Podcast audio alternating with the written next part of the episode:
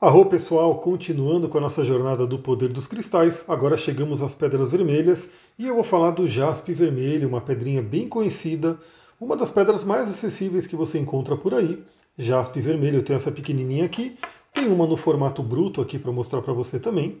As do formato bruto é interessante porque você medita com elas de uma forma mais intensa, né? elas são maiores, estão ali no formato da natureza. Eu gosto muito das brutas também para poder fazer meditações e magias e assim por diante.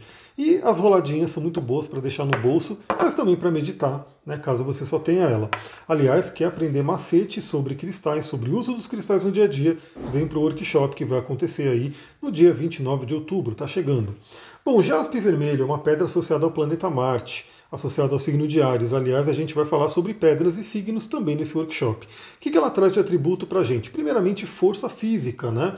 Eu estou olhando aqui o material do curso. Esse curso ele vai ter um material, você vai receber esse PDF para você poder consultar. Olha que maravilha, é muito conteúdo, não dá nem para você decorar, mas você vai ter um material para você consultar.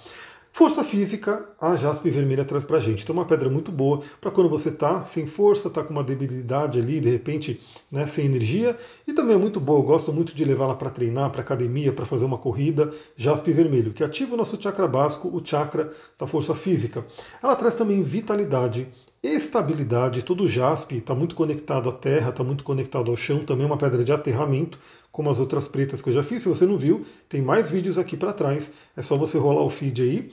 Ela traz também praticidade e realização. Vocês vão perceber que pedras pretas e vermelhas ligadas ao chakra básico vão ajudar muito com questões do dia a dia, questões materiais. Por quê? Porque muitas estão associadas ao elemento terra e por estarem associadas ao chakra básico, que é do elemento terra, veremos chakras também nesse workshop. Se você quer aprender sobre chakras na visão do Tantra, vem para esse workshop.